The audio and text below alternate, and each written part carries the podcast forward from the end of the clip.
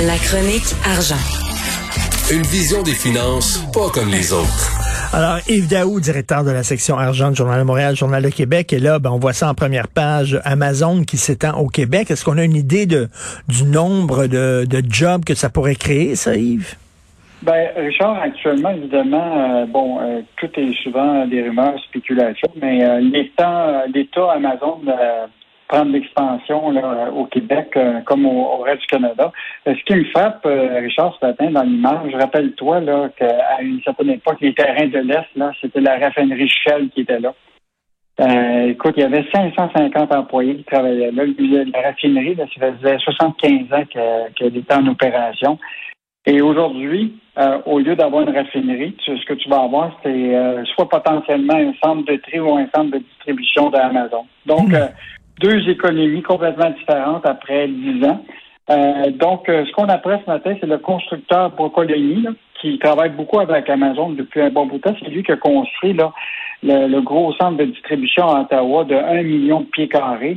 Euh, donc, ils ont annoncé qu'ils faisaient l'achat de 2,5 millions de pieds carrés en Joux et à Montréal-Est pour 56,5 millions. ce terrain-là appartient au groupe La Gagnère qui avaient acheté ça au moment, en 2017, c'est eux qui avaient acheté le terrain pour la réhabilitation des sols. Et donc, eux autres avaient acheté ça pour 22 millions. Donc, euh, aujourd'hui, ils vendent ça 56 millions. Quand même un bon profit. Wow! Ben, mais hein? euh, et, euh, mais juste te rappeler qu'à cette époque-là, -là, c'était l'achat de ce terrain-là avait été financé par des fonds fédéraux provinciaux. Écoute, la Banque de développement du Canada avait mis 8,5 millions, puis l'Investissement Québec avait fait 11 millions. Avec sur 22 millions, tu as quand même eu des fonds publics, mais aujourd'hui, ils vendent ça pour 56 millions. C'est quand même un bon profit. Mais ce qui est quand même intéressant, c'est que tu vois que Amazon étend ses tentacules.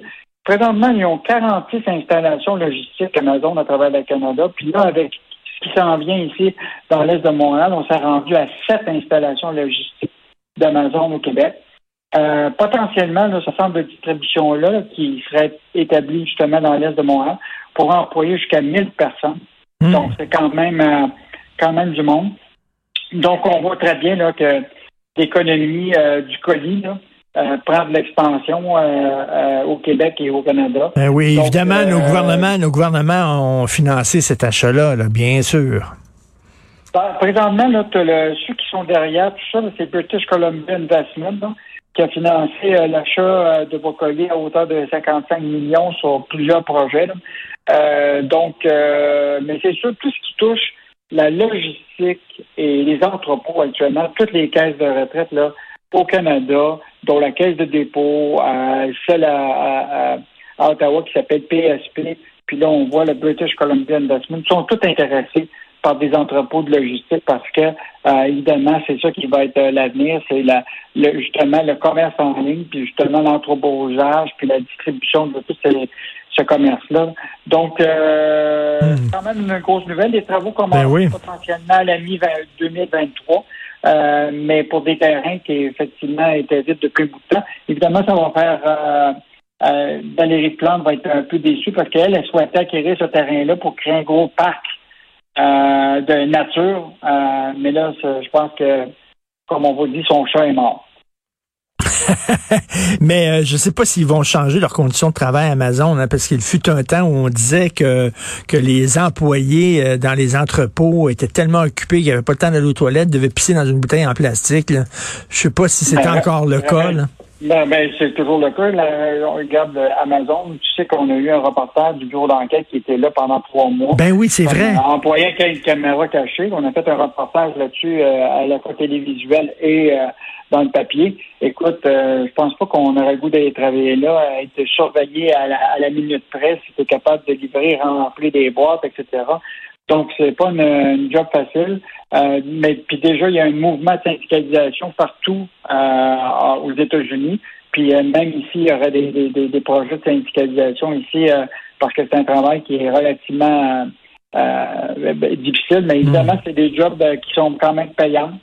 Puis, euh, ça fait que, puis la preuve de ça, c'est qu'il cherche tellement de monde qui sont prêts à payer des prêts, des prêts étudiants des employés, des, ah employés qui viendraient chez, travailler chez eux. Donc, tu peux payer tes études par Amazon. Oh, wow. Tu travailles pour eux autres. Eh bien, OK. Euh, et une mauvaise nouvelle, ça, ben, une bonne nouvelle pour eux autres, peut-être mauvaise nouvelle pour le Québec, mais en tout cas, une firme de génie québécoise qui passe sous le giron d'une entreprise ontarienne. Oui, donc euh, il y a une compagnie qui s'appelle, je sais pas si tu connais Richard, ça s'appelle YouWeek.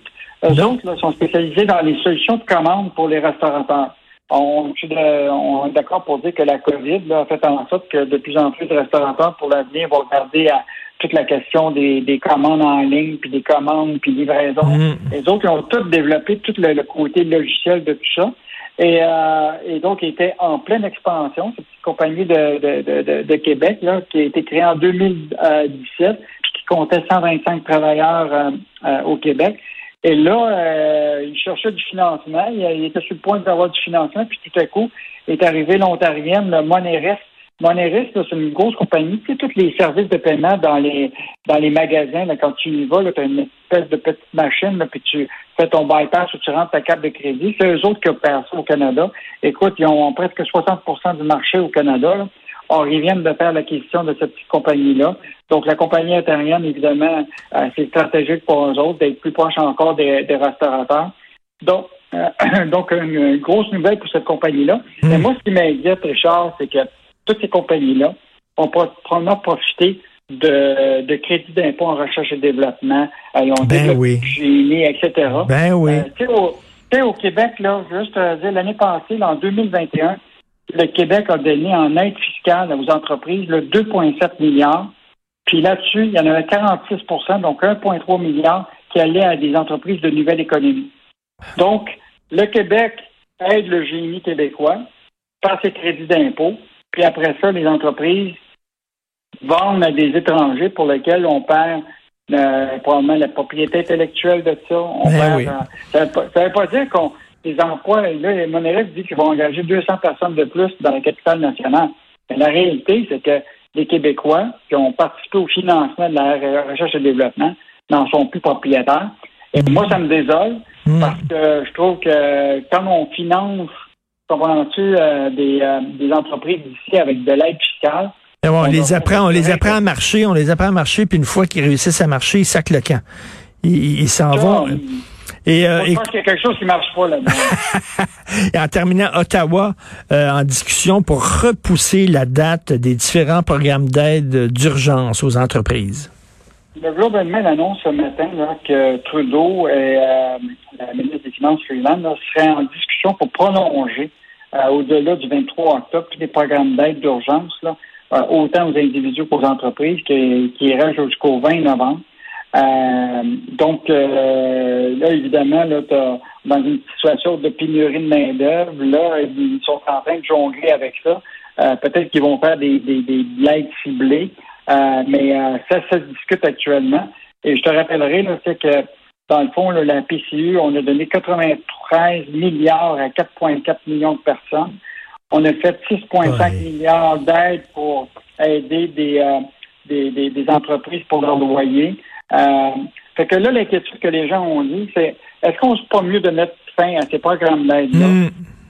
Puis l'idée, c'est que les entreprises qui sont des entreprises qui étaient fragiles, puis qui de toute façon vivaient juste sur le respirateur artificiel, ils, vont devoir euh, faire faillite, tu comprends-tu? Ben oui. Mais au moins qu'on arrête de l'hémorragie. Parce que là, tu as des. Il y, a, il y, a, un terme actuellement, on appelle ça les entreprises zombies.